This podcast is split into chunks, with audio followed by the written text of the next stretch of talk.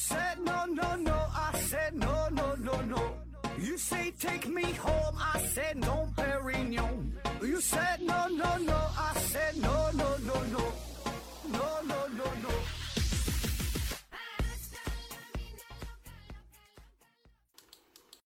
拼命探索不求果，欢迎您收听思考盒子。本节目由喜马拉雅平台独家播出。这一期啊，咱们还是回答一大堆听友的问题。这 first one 幸福的夏洛提问说：幺幺零可以接短信报警吗？习德性立即回复说：短信报警平台啊，这几年刚推出，呃，可以啊，可以接短信报警，但你发送的号码不是幺幺零，是幺二幺幺零。哎，记住这个号啊，幺二幺幺零。下一个问题提问说：死后分娩现实存在吗？比如说一个孕妇，呃，即将生产，然后呢就死亡了啊，那还能成功的生出来吗？幸福的夏洛回复说：“我听过呀，从死牛肚子里挖出一个小牛，当然啊，死牛也是刚死的。”思维盒子回复说：“呀，日本不是有一个母亲被杀害了，凶手把胎儿取出来放在一边，胎儿的。”父亲回来了啊，报警救了胎儿。你说这事儿是真的吗？我怎么没听说呢？这有点玄幻了啊。呃，理论上啊，你说这个事儿确实可行啊，就是孕妇死了，胎儿活下来，确实可行。呃，但这里边最重要的就是时间的因素哈，要求这个时间特别短。呃，通常呢，在孕妇死亡之后，嗯，也就是你能有个五分八分的这个时间，你一般要是超过。十分钟，我估计都够呛，对吧？因为你这个胎儿在肚子里，它得有这个血液循环，它也是需要需要这个氧气的呀。那你这孕妇死了没有供氧，那就不行了啊。所以这个时间是非常非常短暂的啊。所以这得特别巧啊，发现孕妇死了赶紧抢救，那是理论上确实可以啊。但真实世界当中，我倒是没听说过。你说日本有这么个事儿吗？这我可以查一查哈，可以再整一期节目啊。下一个问题提问说。现在的太空旅行啊，发展到了什么阶段？普通人五十年内可能去太空旅行吗？然后又补充说，那现在得几百万美元以上，普通人想都不敢想，这是富豪的专属。K 二幺五二说，马克思啊，已经马克思马斯克呀，已经在搞商业化太空游览项目了啊。如果只是近地的话，普通人花钱游太空，可能用不了五十年就能实现啊。呃，我是比较乐观的哈，对这个事儿呢，还是还是比较看好啊。过去这种事儿想都不敢想，啊，你花多少钱它也不行，对吧？但现在这几年呢，就是如果你足够有钱的话呢，这个事儿还能还是可以考虑的。谁来着？头一阵儿不就是有钱吗？贝索斯还是谁啊？忘了，记不住了，不也是吗？上去就玩去了，是吧？那现在呢，也有很多啊公司提供。这种服务，比如说维珍银河，它这个票价呢大约是五十万美元左右，啊，体验的时间呢是九十分钟，啊，其中失重状态呢大约有五分钟，啊，然后它这个太空飞机呢是有十七个窗户啊，基本可以就是看看地球啊，这还行啊，但它这个高度呢是八十公里，理论上还不算是完全属于太空的状态，因为一般是以这个卡门线为基准呢，得是一百公里以外是公认的太空的边界啊。但是你这个八十公里这个高度呢，看看地球其实也还行啊。这价格呢，咱说要对于富人来说真不算贵，五十万美元那才多少三四百万人民币呗，是吧？对于大富豪来说，这分分钟的事儿啊。还有像这个蓝色起源公司啊，也很有名，是吧？它这个票价更便宜，就二三十万美元啊，但体验的时间比较短，就是十分钟左右。啊，十分左右左右，而高度呢，呃，也也还行啊，但是是这个亚轨道亚轨道的高度啊，还有最有名的这个 Space X 啊，那它这就比较贵了，我查到的价格说是得五五千多万美元呢啊，但它这个时间长啊，它的体验时间是三天呢，呃，从起飞到这个降落啊，有这个失重的状态。呃，高度呢也是很高，这是真是太空旅行啊，这个是正经的太空旅行，但是费用就比较高啊。那么还有其他的一些公司啊，也提供了各种服务啊，呃，有的呢是真正的太空，有的呢高度上差一点，那就是体验一下失重的状态，然后从高空呢看看地球啊。那么五十年内啊，咱普通人能不能体验到？我是看好的，我觉得是有可能的啊。但是呢，这事儿呢也是咋说呢？一个是看这个技术的发展吧，一个呢对于咱们个人来说也是，就身体上也是有一定要求的哈。毕竟呢，这里边有什么失重啊，有什么加速啊，对吧？你像那个宇航员都得承受几个 G、七个 G、八个 G，甚至干到十个 G 的这个状态，那你这一般人也受不了，就干死了。多多少少对身体还是有一定需求的啊。但随着未来技术的发展，是不是这种需求也是能降低呀？然后咱普通人是不是也能承受得了啊？对吧？这是很多方面的要求啊。但我觉得五十年还是还是充充满期待吧，我觉得是可以啊。下一个。嗯，樊雅玲提问说：“何子哥，我问一下，这个永磁铁为什么可以永磁？那这样的话不就成了永动机吗？如果这样，是不是就可以永动了？啊，如果加上线圈，是不是就可以无线发电了？我总觉得这里面有哪不对啊？磁铁不应该永远能有磁力吧？呃，然后听友回问说，这个回复说，宇宙基本的力，电磁力、引力、强力、弱力，任何物体都有电子，都有磁场啊。”一般物体的分子排列是无序的，就互相抵消了。啊，又有人回复说，这个磁力呢是场，跟万有引力一样，不发生运动也产生不了能量交换，所以造不出呃磁永动机啊。关于永动机的问题是吧？他之前专门 做过专题啊。那么利用这个磁铁制造永动机，这是非常常见，也是非常原始、非常主要的一个思路。直到现在，仍然有很多人在研究永动机，就想利用这个磁铁，哎，那么这事儿呢，咱也别说行，咱也别说不行，对吧？就是如果你觉得行，那你就做一个呗，对吧？你不说这里边不对劲儿吗？你说可以利用这永磁铁，你不说那永磁铁永磁，那不就能做出永动机吗？那你做一个呀，对吧？我也不知道你打算怎么做，也许你这个想法那就行的，那你就做一个。你设计个图纸，或者真正做一个，你你自己做一下不就完事儿了吗？那你申请个专利，你真做出来，你就获得诺贝尔奖了，对吧？你做看一看。下一个问题，游戏制作问题，L Y R 提问说，目前世界上啊，大约有多少首音乐啊？虽然不知道具体的，但是可以估算出一个数量级吧。你这这听友问这玩意儿问的有意思哈。世界上有多少个音乐？这玩意儿呢，真是不好数啊，有多少个音乐啊？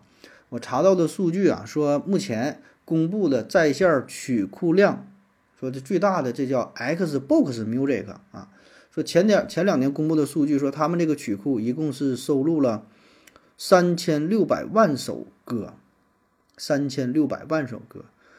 然后另外一个非常有名的播客平台哈叫 Spotify 哈，它这里个曲库啊，说里边有收录了破亿首啊，超过一亿首歌。而且呢，每天以上传超过六万首新歌的数量在增长。啊，还有查到了其他的一些数据，其他的一些估算吧。大致的推测呢，说是世界上的歌曲呢，应该是在几十亿的水平，数十亿啊，差不多是这个数量级啊。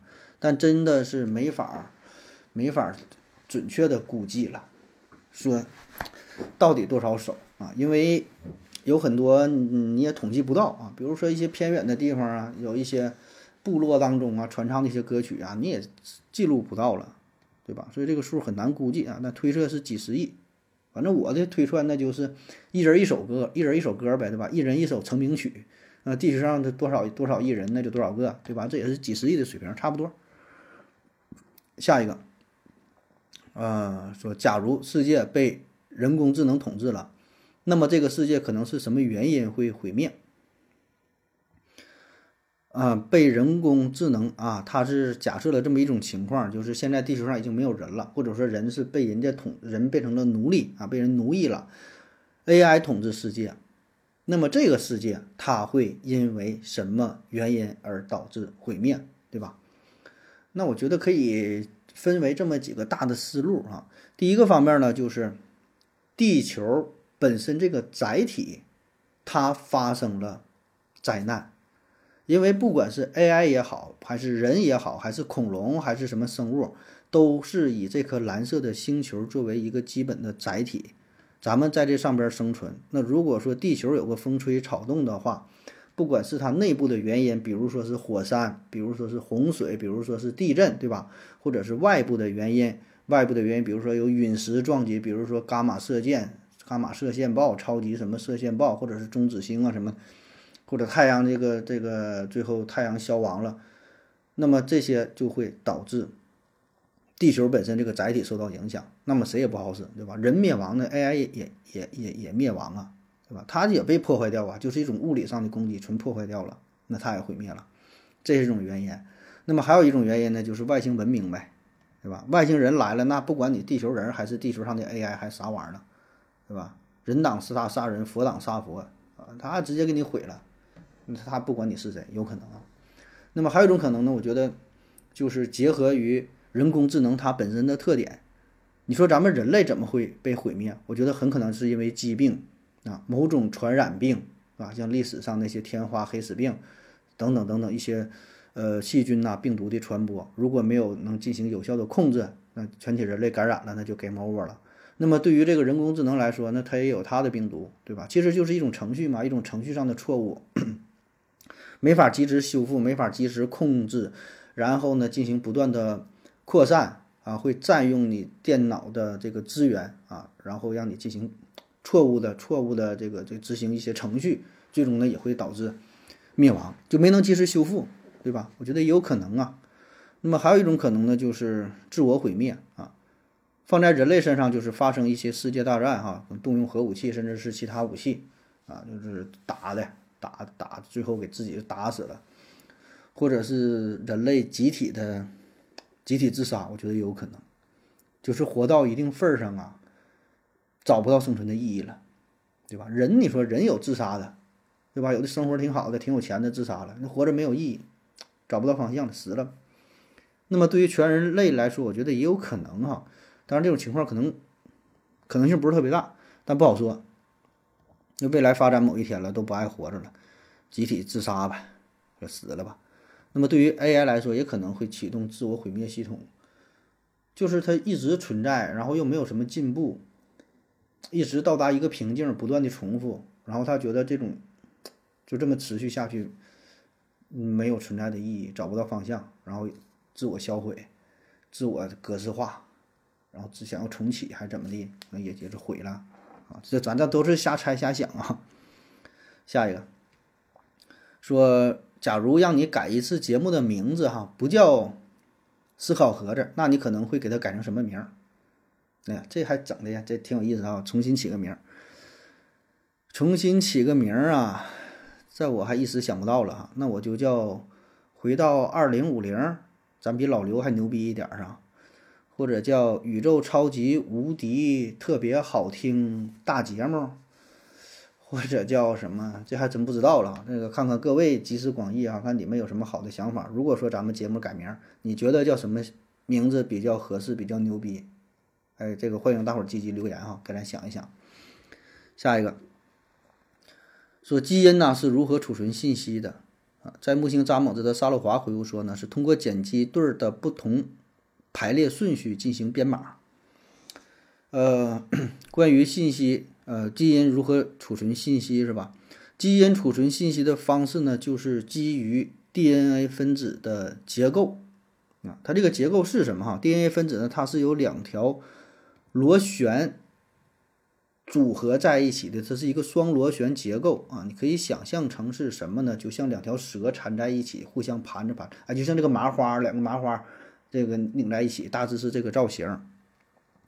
然后呢，它每条链上边啊是由磷酸、脱氧核糖啊和四种不同的碱基所组成的。这四个碱基啊，它是 A、T、G、C，它是这么配对儿啊，是腺嘌呤、鸟嘌呤、胸腺嘧啶和胞嘧啶。啊，A、T、G、C，然后它对应的这么组合，那么这些碱基呢是按照特定的顺序进行排列的。那么它这个不同排列的顺序，它就是相当于表示呃不同的生物信息。每个碱基呢都是它跟一个氨基酸相对应的，然后就形成了一段一段的密码纸。所谓的这个密码纸就是指导蛋白质的合成。呃，怎么说呢？就是，其实你就你也可以把它理解为，就像单词一样，就不同的字母组合，然后呢代表不同的意思，然后这个意思呢，就是表现出来了，它让这个合成的蛋白质它有什么功能？也不知道说的明不明白吧？啊，这个是咱高中的时候生物学的吧？下一个，每天精神太足了怎么办？晚上总是睡不着啊，有什么办法可以消耗精力？哎呀，这种人不常见呐。我我我接触到的朋友哈，一般提问都是说精神精神萎靡不振呐，一天觉睡不够，我一天总没有精神，早晨不爱起来，晚上睡不着哈。你这个是精神太足了，晚上睡不着，有什么精方法可以消耗精力？那还消耗啥呀？睡不着就不睡呗。就是每个人睡觉的时间不一样了，一般说一天睡八个小时，那都扯淡。你睡几个小时舒服，你就睡几个小时；你睡两个小时够用，你就睡两个小时。一天你得睡二十个小时，你才睡得充足，那你就睡呗，啊，所以也不用怎么刻意消耗啊。我觉得你可以好好利用这个时间啊。你用“消耗”这个词儿，我觉得就是一个错误的。你应该说用“享受”，对吧？睡不着你怎么去享受？你可以找很多事儿去干呢。如果你真想消耗的话，你可以再说。一个是精神上的消耗，一个是肉体上的消耗，对吧？精神上的消耗就是看一些烧脑的小说，看一些悬疑的电视剧，看做一些这个数学题，就是思考一些深奥的问题。精神上的消耗，这很累人呐。还有呢，就是肉体上的消耗，对吧？锻炼身体呀，出去跑步去，啊，出去做一些有氧运动。那精神上的消耗加肉体上的消耗，你可以试一试。我觉得这些。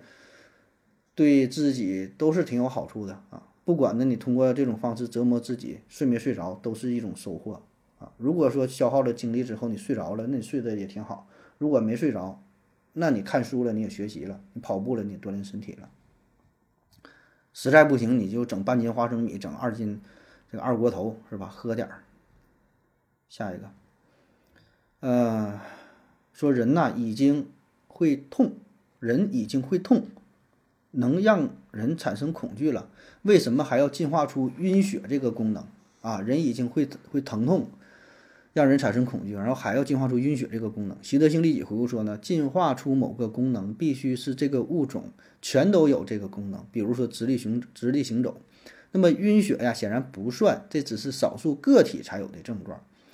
呃，有人说这个不是进化出来的晕血，进化常常会失效，尤其是个体，这是小概率的，类似于遗传的病，至少不严重而已。达尔文的演化论所表述的是演化是无方向的啊，突变是无方向的啊。说为什么会进化出晕血这个事儿哈，就是，哎，咱经常说进化论，进化论的，关于这个进化论吧，其实在学术界也是有一定争议的啊。嗯，咋说呢？就是咱没有必要说凡事都用进化论来解释啊，有很多事情进化论是解释不了的。就咱们人为什么会达到这种状态呢？它也不是说最优解。那咱说，你说进化论，那为啥咱们眼睛就是还会近视呢？那为什么就咱眼睛不能像鹰那样啊？咱鼻子不能像狗那样啊？咱耳朵不能像什么？咱为啥没进化成更好的这个结果啊？是吧？所以这个进化论嘛，它。不是啥都能解释啊，它只是说是一种理论，然后呢，在很多情况下，它能解释很多事儿是比较适用的，但它并不是万能的，并不是百分之百对的啊。然后关于这个晕血啊，晕血这个是不是进化论的一部分呢？这就是刚才谁说的哈？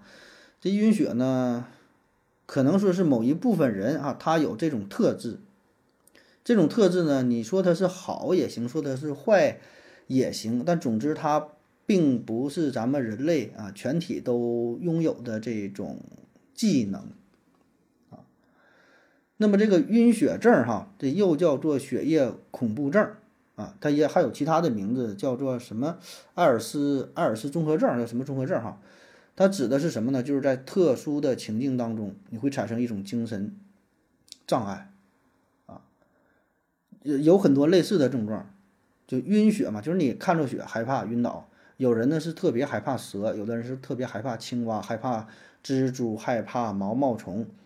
那包括说现在就是咱有的害怕陌生人啊，社交恐惧症。有的人是害怕跟异性接触啊，这些都呃道理上呢有一定的相关性啊。这事儿呢不是说你胆儿大胆儿小的问题。有的人就是对这某一类东西，他会有特别的恐惧，看了之后甚至会晕倒啊。那至于说为什么会这样哈，从生物学上来解释，就是迷走神经的反应过于活跃，就是说的你神经的问题，然后导致了什么心率减慢呐、血压降低呀、呃血液的怎么分布啊、变化呀，这个是就是本身身体上的反应哈。那么如果偏得用从这个进化论的角度来解释的话呢，就是说你看到这些东西，你感到害怕了，那么你想要去逃离，对吧？你想要你想要跑。你想要跑的话，就会有更多的血液涌向你的下肢，到你的腿部，到你的脚。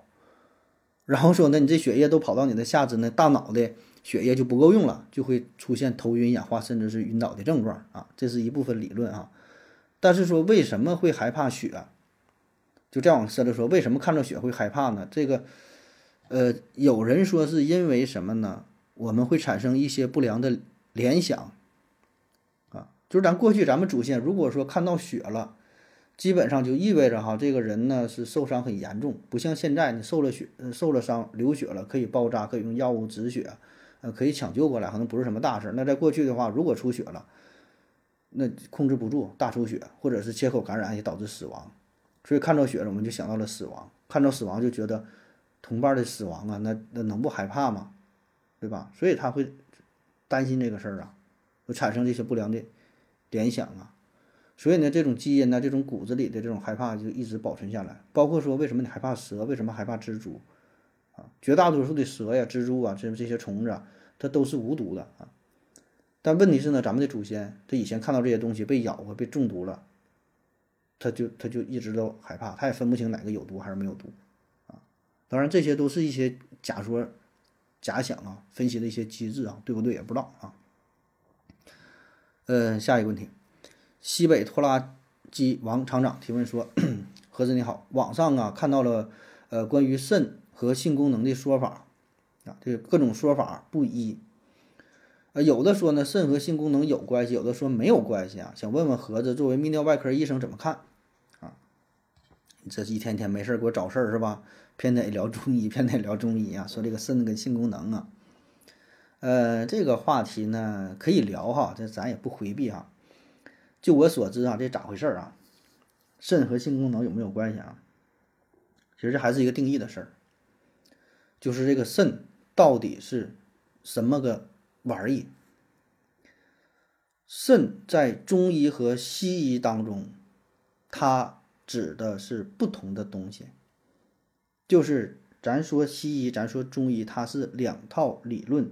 它有都有自己的理论基础，当然你可以你可以不认可啊，但是人家是各各有各的基础的，它是基于不同框架的产物啊。咱这里就是通常说的西医，就是所谓的来说现代的理论，它是基于什么生理学、病理学、解剖学，对吧？你身体的什么结构、血液的怎么流动的，这个细胞啊怎么变化的，是吧？这是西医啊。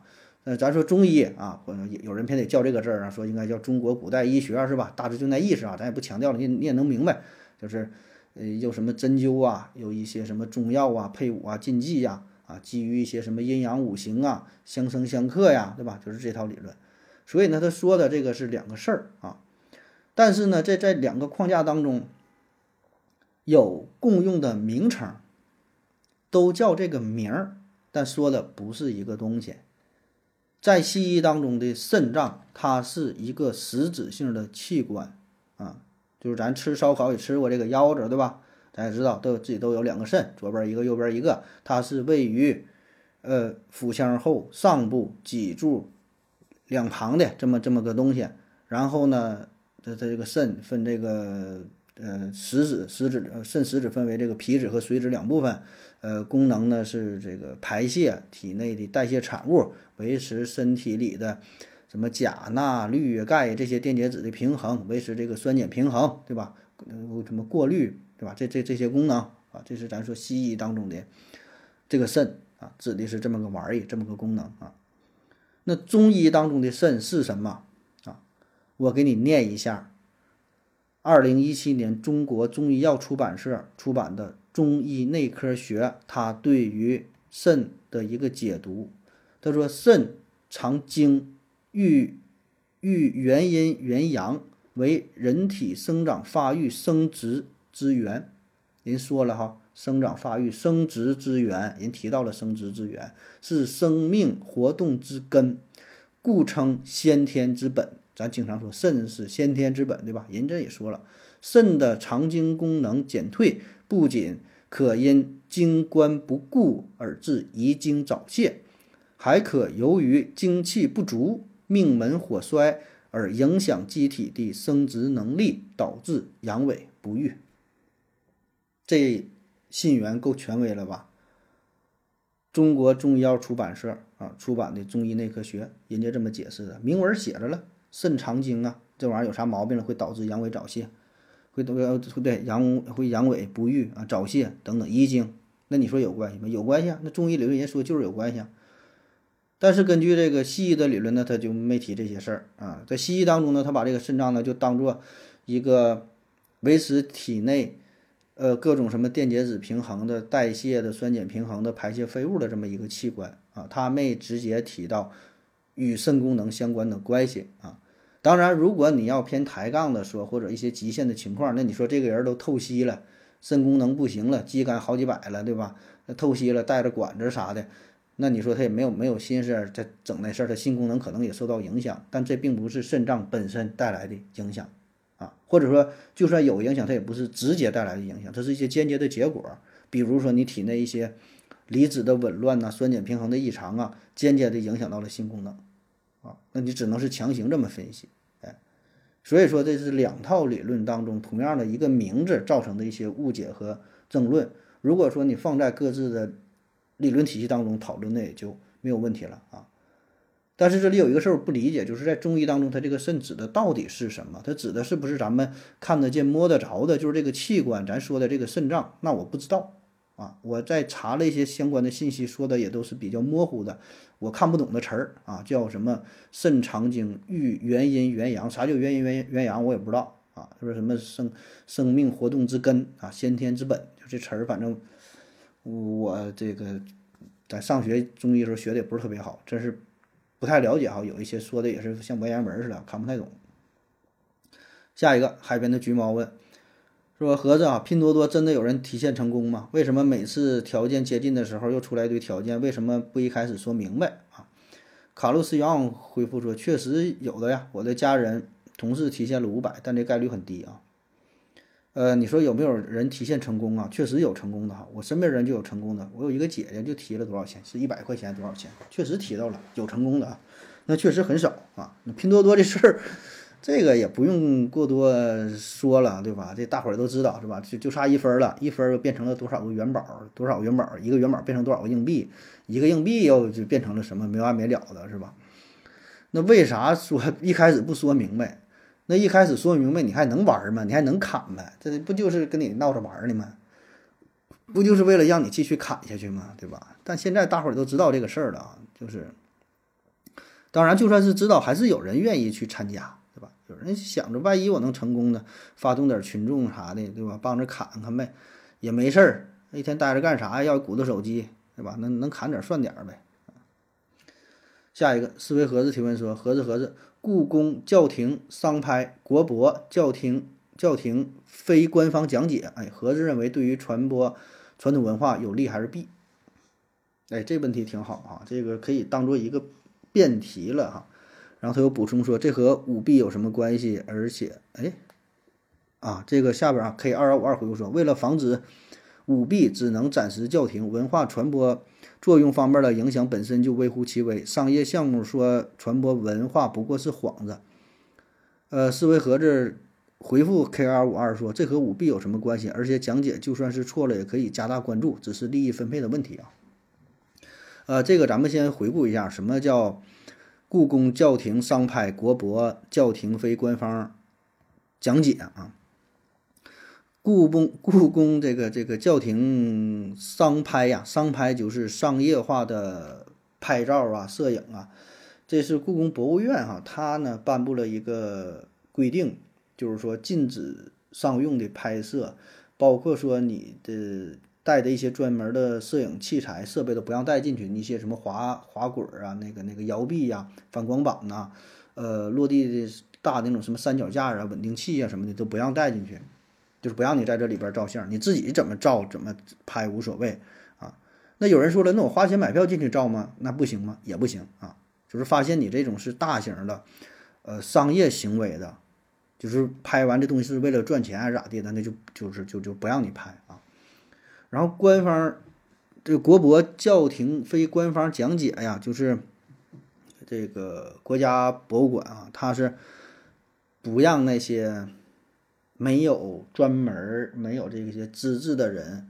去也不是没有资质啊，人家也有资质，但他不是不是这个官方的，不是这个博物院的，呃，专门的人员。比如说你就是一个导游，然后到这块儿接个私活，对吧？咱不看过挺多景区的门口都有这样的吗？就咱们这个故宫，咱沈阳故宫门口还有呢。就到那会儿，哎，那个那个导游导游哈，用不用多少多少钱，是吧？很多景区都有啊，有的也不太贵，是吧？给个三十五十的，可能就带个带个团给你一讲。给你介绍一下也挺好，挺方便啊。但是呢，这个国家博物馆呢，就是不让啊。他给的理由呢，说是，嗯，一个呢是那种大声喧哗的，有的是现场直播的。你看现在有很多那种导游啊、解说呀，他不带队，他自己一个人搁那会儿直播，喊的挺大嗓子，有挺多看那粉丝特别多，几百万粉粉丝的。然后说今天我到哪旅游，看介绍介绍，看看这个是什么什么，哎，说的也挺好的啊。但是说你这个就影响别人了啊，就是博物馆是这么说的，说你这个大声喧哗。还有的说是有一些这个导游资质也不行，对历史事件不是特别了解。有一些虽然他了解，但是呢，他会以细说的方式，就是说会加上一些歪史、野史。呃，或者是个人的理解，就是怎么吸引人，怎么有意思，怎么说，所以呢，可能就会曲解了文物的价值。比如说，给你介绍这个碗啊，这个碗是康熙用过的，哎，说这个碗当时啊，怎么怎么地，他跟一个宫女干啥了，怎么怎么就说的可热闹了啊。但历史上呢，并没有这个事儿。那么这样的话呢，可能对于文化的传播就造成一定的影响啊。那么这个呢，是官方给出的给出的这么一个解释吧啊。那么说，我我去怎么理解哈？我对待这个事儿态度呢，是有利还是有弊啊？首先，我分析一下原因哈。以我非常肤浅的认知，我觉得这背后啊，这还是利益的问题，利益垄断的问题，就是这个钱的事儿呗，对吧？咱说你这解说的事儿，那你官方的解说，比如说一百块钱，然后一些咱说叫野导游吧，啊，人可能是五十块钱。你说你用谁啊？那这咱咱就不用官方的了，有的配的那个官方的背的那个那叫什么玩意儿啊？电子的解说的那那个那个仪器，那租个那东西还挺挺老贵呢，是吧？那咱不如找个真人聊一聊，啊，保证还是钱闹的呗。然后你说大声喧哗呢，这倒是个原因，那我觉得也不是主要的原因。那我小点声说不行吗？你控制在多少分贝以内？然后你说细说呀、曲解呀，那你说没有这些导游了，那就没有细说呀、曲解吗？你网上这种内容那还少吗？这事儿也不是说几个导游就能说细说曲解的，有很多做自媒体的编的一些内容，就像咱们做这节目，你都搁哪有什么参考文献吗？不也是张口就来吗？那很多嗯，做自媒体一些什么大 V 网红啊，嗯，传播一些东西，他也。不是特别对啊，所以呢，你就由此一刀切就把这些人都拒绝了，我觉得也不是特别合适啊。但是你说拒绝商拍这个事儿，我觉得是我挺支持的啊，就商拍一些商用拍摄呀，你比如说你搁这会儿拍完了打个广告，或者是有其他什么用途哈，为了赚钱，我觉得那个是可以理解的，因为你你这种商拍的话，可能会占据一些公共资源呐。你占着这一个挺好的拍摄地点，然后半天不走，你说甚至说的你搁这块儿像拍个短片、拍个剧似的，那你说别人咋整？对吧？这种公共资源的抢占，我觉得这个应该适当的进行制止吧。啊，当然了，咱们说这些都是我个人的感觉哈。至于官方人咋咋咋理解的，这咱说了也没有用哈。就像你说导游这个事儿，我觉得可以可以权衡一下，就是。做一些什么定期的考核，对吧？就是咱不是官方的，但你们有一个官方比如说可以有有一些题目在网上啊有一个考核，那么考核通过了，我可以得到这个认证，然后也可以接这个活儿，对吧？所以还是有一些方式吧。你说一刀切就不让整，嗯，不太好吧？下一个幸福的夏洛提问说：何子老师，市场上啊有各种的场所，什么美食城、娱乐城、夜市、美食街，那有没有诊所一条街？呃，什么拍片儿啊、磁共振呐、眼科、儿科、牙科、泌尿科啥的，就是需要看啥病不用挂号直接去啊。嗯，你说这种模式倒是挺好，是吧？非常方便啊，就是自助嘛，叫 DIY 是吧？自己想看什么病，直接去哪科就看了，自己想拍啥就就拍了啊。嗯，但问题是呢，看病这个事儿吧，还是有一些门槛儿的，不像你吃东西对吧？你想吃什么随便去吃啥买啥都行，但是看病这个事儿，嗯。也许你自己能够判断对啊，但是呢，如果你判断不对呢，会造成的危害性非常大。你不像说今天我吃个东西没吃，我想尝一尝，大不了吃完我后悔了啊，这东西挺难吃还花钱了，对吧？那就无所谓了，下回咱知道不吃了。但是看病这个事儿呢，可能因为一个小病你错误的判断，会带来非常严重的后果。所以呢，嗯，咱绝大多数人是不愿意冒这个险啊。就有的时候，你以为就比如说你牙疼，哎，感觉怎么牙这么疼呢？那你以为就是口腔科的事儿是吧？是牙的事儿，但实际上可能不是啊，可能是心梗啊，心梗疼痛可能放射带着牙疼，带着你的小拇手指头疼什么的也都有，就有一些特殊情况，就是你自我的判断是否准确。就现在很多人到医院当中去挂什么科，他也不知道，他也是懵登的，对吧？到那你说我这个病是什么科的，他也不知道啊。所以呢，可能有一些情况你能够判断准确，直接去哪个科看病就完事儿了啊。但是更多的时候呢，就还是你不知道该咋办啊！而且你说的这种形式，我跟现在的医院模式有什么本质上的区别吗？也没有啊。那综合性的医院不也是这些科都有吗？只不过想看什么病，你不得挂号吗？那你不挂号的话，你说这种形式和现在的医院的区别在哪儿呢？我咋没看懂？就本质上的区别是啥？就是不用挂号，直接就去看病嘛？那你不挂号的话，不挂号的话。那就看病就秩序很乱呗，对吧？你这咱们去医院看病挂号，挂号的目的是啥？第一个就是为了维持秩序，先来后到，一看这个号一号二号顺着往下排。那你不挂号的话，你到那会儿排队啊，有什么插队的啥的咋整？你怎么维持这个秩秩序，对吧？然后你开药的时候，你怎么证明你的这个身份呢？所以就是你说的这种形式跟现在的医疗模式也没有什么本质上的。改变呢，没有什么本质上的区别呀。现在不也是吗？你就到那会儿就看呗，各科去呗，对吧？就是看病这个过程还是由医生作为主导的，患者呢配合啊。就是患者确实权利是在患者的手中，你愿意看就看。你说你嫌贵了，药我不买可以，但还是医生作为主导，告诉你应该做什么检查，下一步怎么办，不可能是患者作为主导，因为他不懂啊，对吧？你不懂，你说你咋整？是吧？所以就你这种模式，就你咋推行下去？下一个，呃，何子老师看病可以去医院，也可以去诊所啊。大街上呢有牙科、眼科，为啥没有泌尿外科？是不是只有特定的科室才能独立出来啊？啊，这个，嗯，确实是这样的哈。咱们经常看到的一些，啊，所谓的私立医院，比较常见的有什么？妇科、男科，然后皮肤科。啊呃，还有一些眼科也有，对吧？现在眼科也是很火的，主要就小孩配眼镜啊，做什么飞秒激光矫正近视的，对吧？专科眼科专科医院，嗯，还有那口腔，口腔这是最常见的，有一些小诊所，那基本就不用多大地方，对吧？两三个大夫，口腔诊所啊。那为什么有些科室能够独立出来啊？你没看着有哪个小诊所有这个脑科，是吧？嗯，泌尿科，泌尿科其实也有泌尿。它 那种碎石中心碎石的有，体外碎石的有，就是为什么能够独立出来啊？呃，主要呢还是这个医疗成本的问题和技术要求的问题啊。医疗成本就是它成立的这个所谓的小诊所吧，啊，没有特别高的投入。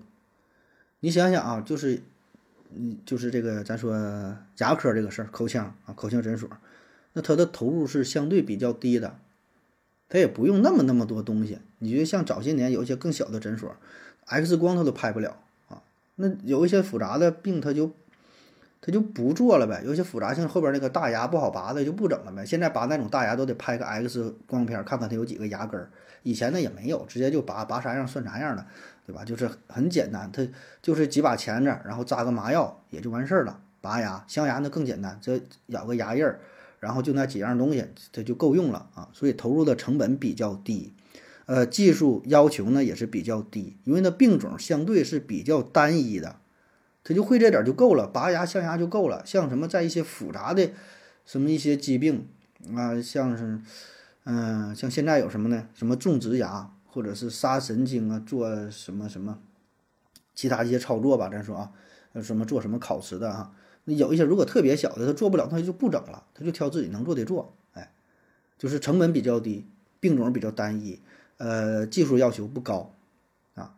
包括说像什么男科、皮肤科也是，你看男科、皮肤科它没有什么手术，男科就是阳痿早泄，到这会儿说不行了啊，给你做点检查，给你给你开点什么药，对吧？皮肤科那更没有是啥技术含量了，不是，咱就说这些小诊所、小地方啊，不是说这个整个皮肤科都不行啊，就这些小诊所给你开点药，基本就整点什么激素对付着一抹啊，抹完舒服了就完事儿了。就是这些病呢，相对来说是比较容易治的，而且治完之后没有什么太大的毛病，没有什么生命的危险。你说一个男科病能怎么还能给你治死人吗？一般也不至于，大不了治不好治不坏。皮肤科也是如此，对吧？那么再加上就是什么，患者人群、患者人数，得这种疾病的人是比较多的，对吧？你说男科这些疾病到了岁数都觉得自己功能不行了，然后皮肤病呢也算是比较常见吧？啊，起个疹子、起个包什么的，对吧？还有像口腔科这个牙，对吧？这都多多少少都有点问题。你毕竟你牙这么多颗牙呢。是吧？不一定哪个牙就有毛病了啊，所以这个再加上患者人群的问题啊，所以这就导致了能独立起来的科室其实也就这么多。那你像我说这个脑外科，你想独立，你怎么独立？你说人家心心心脏外科是吧？下个支架或者什么要求很高，有的那设备买那一个设备，买个 CT 机，买的一个 X 线磁共振的一个机器，就几十万、几百万、上千万的啥的，那你这玩意儿谁能买得起？对吧？你再加上外科，特别是做手术这种。一个手术室，你手术室基本的一个消毒，那你这个设备你也整不起。它消手术室不是说封闭起来就完事儿了，你消毒啊，里边这个细菌得控制在多少量级的，那都是有要求的。所以这个投投入这个成本是非常大啊。当然现在呢也有很多，呃，这种新型的医疗的模式吧，算是也是一些专科的医院也会有啊，就像一些妇科医院妇产的。也有专门就是做这个妇产的，有些私人医院哈也有专门做妇产，有一些专门做这个辅助生殖的也有，对吧？还有做什么呢？反正这种东西也都是那种特别大规模的投入啊。那跟你说这种小诊所呢，那还是不一样啊。下一个，为什么很多男化妆师都是伪娘？或者是娘娘腔啊，而且水平越高，娘的越严重哈，也包括理发师啊。思维盒子回复说，因为这些客户，这些人的客户啊，女性较多，这样呢可以降低女性的危险感哈，提高亲和力。嗯，习得性立体回复说，幸存者偏差吧。我感觉有的有的男子汉气概的也不太可能去学这个专业啊。啊，就说这个化妆师是吧？感觉娘炮比较多哈。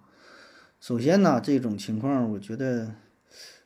确实，我也有这种感觉吧，有这种感觉。当然，咱也没去调查过，也不知道这个比例是多少，对吧？咱接触的这化妆师也非常有限，现实生活当中也没遇遇到遇到过几个啊，都是在电影电视剧当中看到的啊。比如说，我还记得那个是谁嘞？闫妮和张嘉译曾经演过一个电视剧，叫什么名？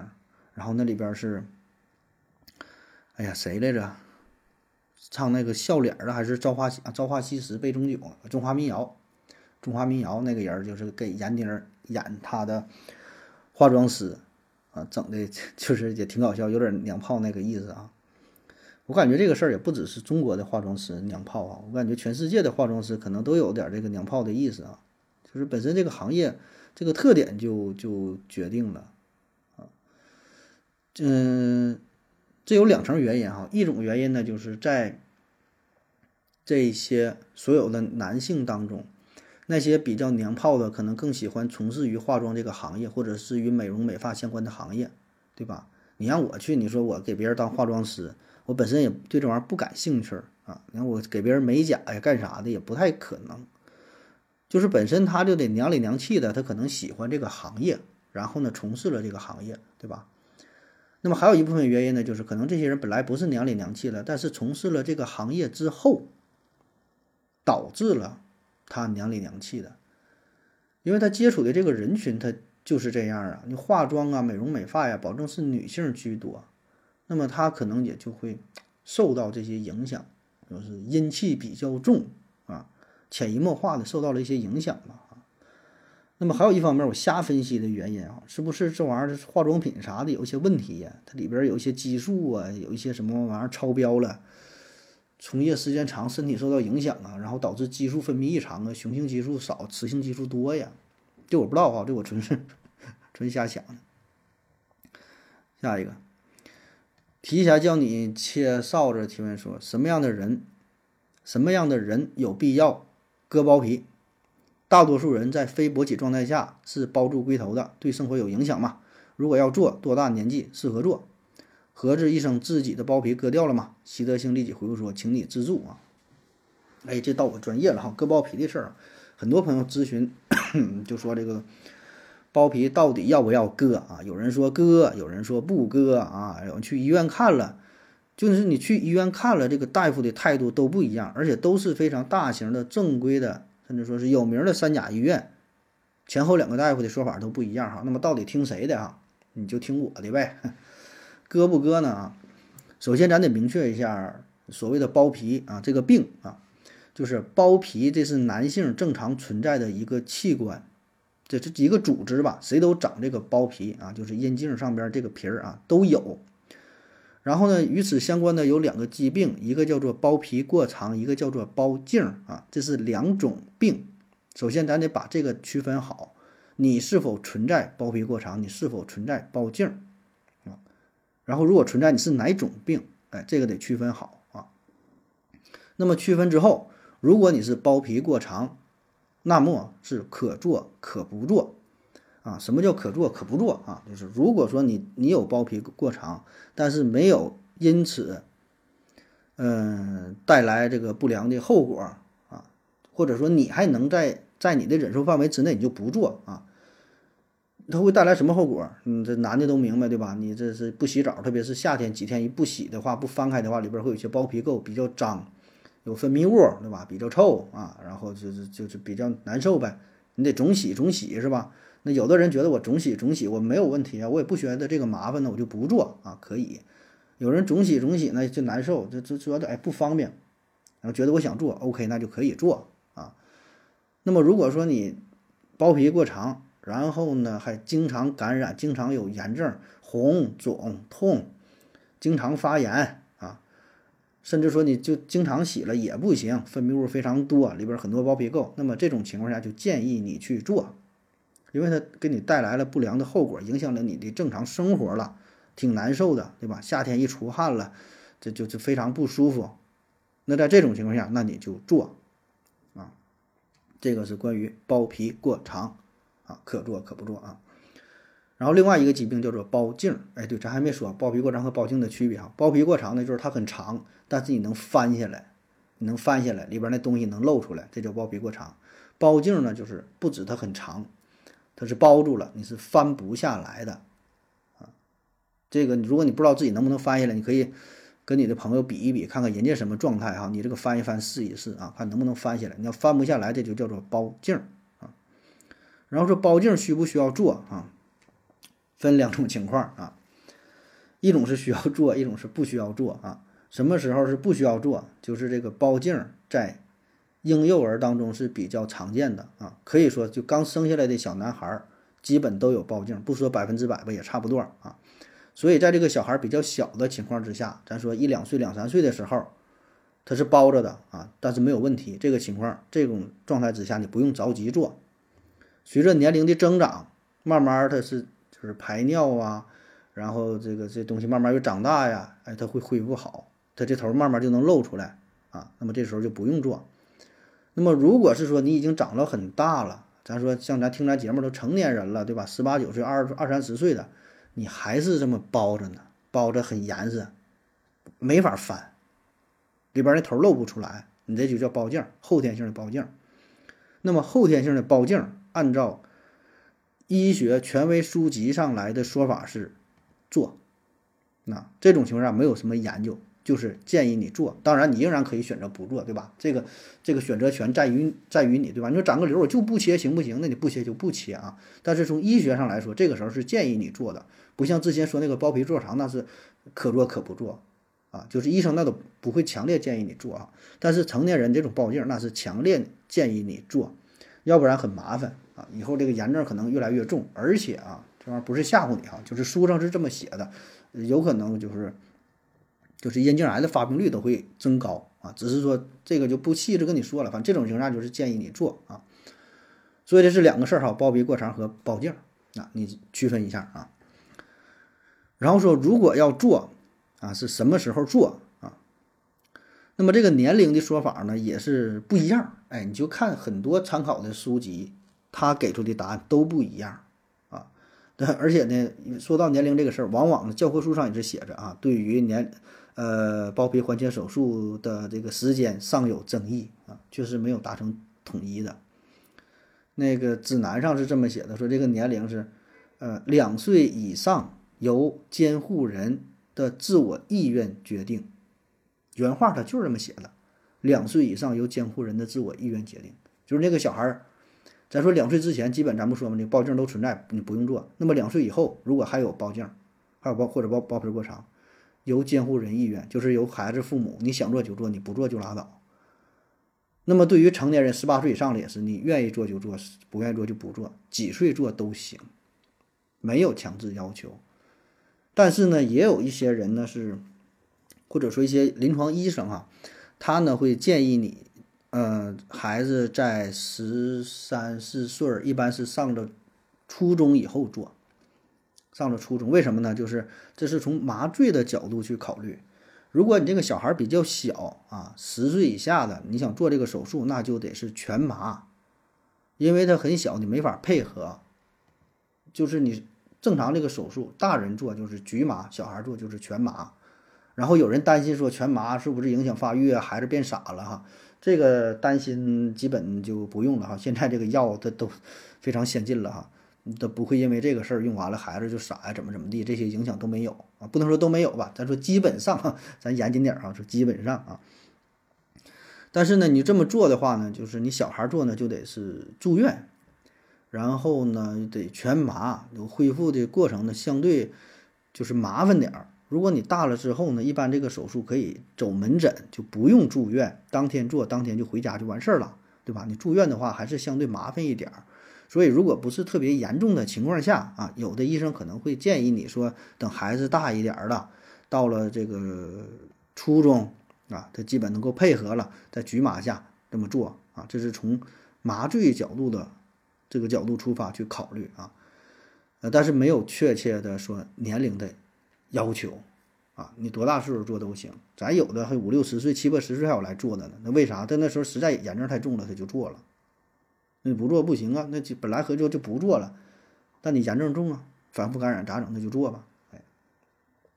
然后说我这个割没割完，我这割完了，我这早早早就割了，我这这自学成才呀，我就自自废武功啊，我就自己就给自己就就整了。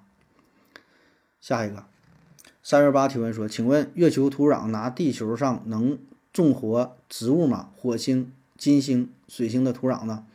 就播。播上种子加水哈，不准加肥料啊。幸福的夏洛 X 提问说，不管什么土壤都应该能长出植物哈。我记得牛顿还是谁呀，给这个土壤称重，然后种了一棵小树苗，十年后把大树挖出来给土称重，土的重量没变，只消耗了土壤中的水，没说有没有上肥料啊。那按理说应该是加纯净水，雨水都不行啊。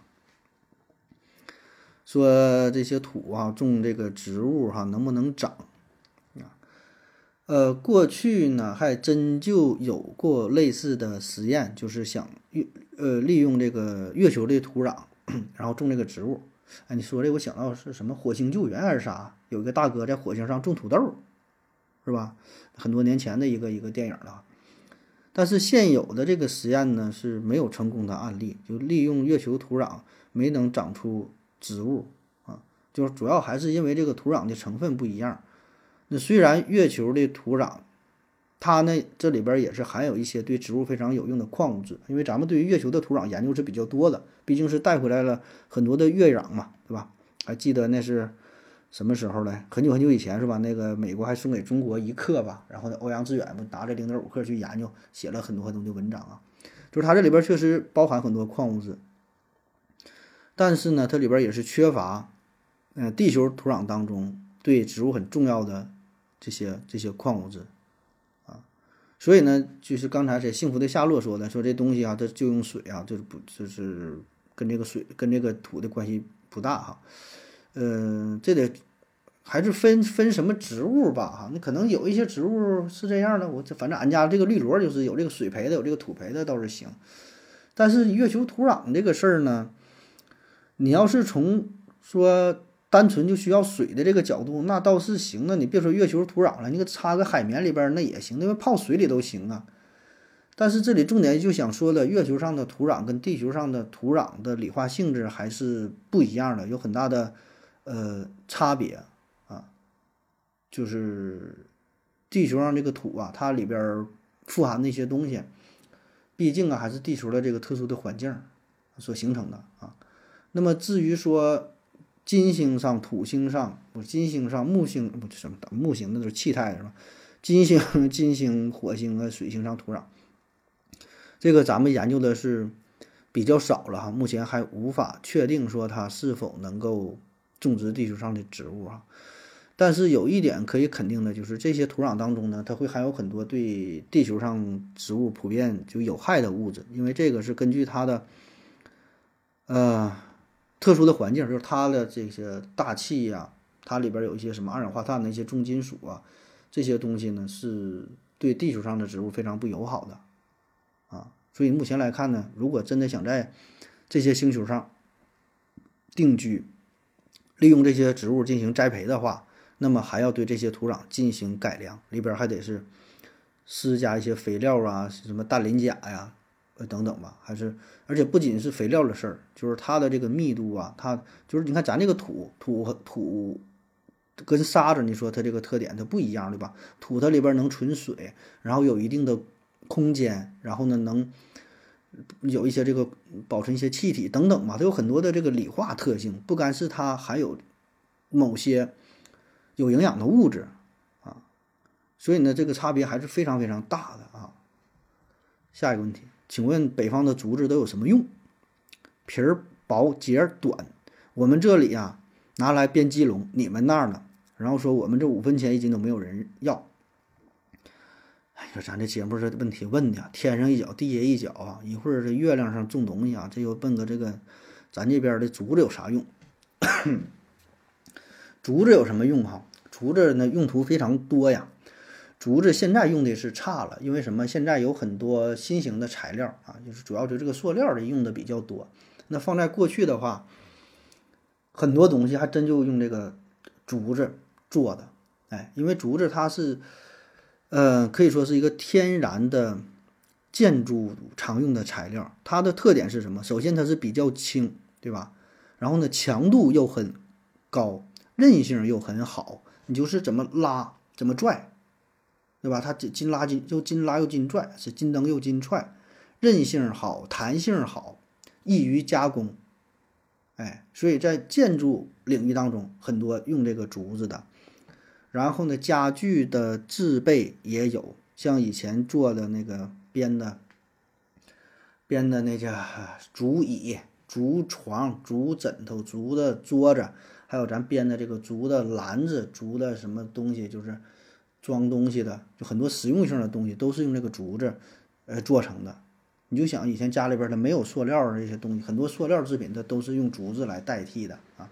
那么还有一些呢，就是这个一些小工艺品嘛，这一些玩的东西，一些竹编、竹刻、竹雕的也有，对吧？还有用这个竹子造纸，造纸啊，造纸上咱这边造纸比较少了，咱这南方有有名的吧？做那些宣纸啊，什么什么的也有。还有就是吃的，当药材的也有，是吧？吃的这个竹笋尖儿啊，什么什么吃的，就药的也做药的也有。还有观赏用的竹子，公园啊、一些假山呐、花园里边啊也都有啊，所以用途非常非常多啊。编的什么竹席子什么东西，那太多了啊。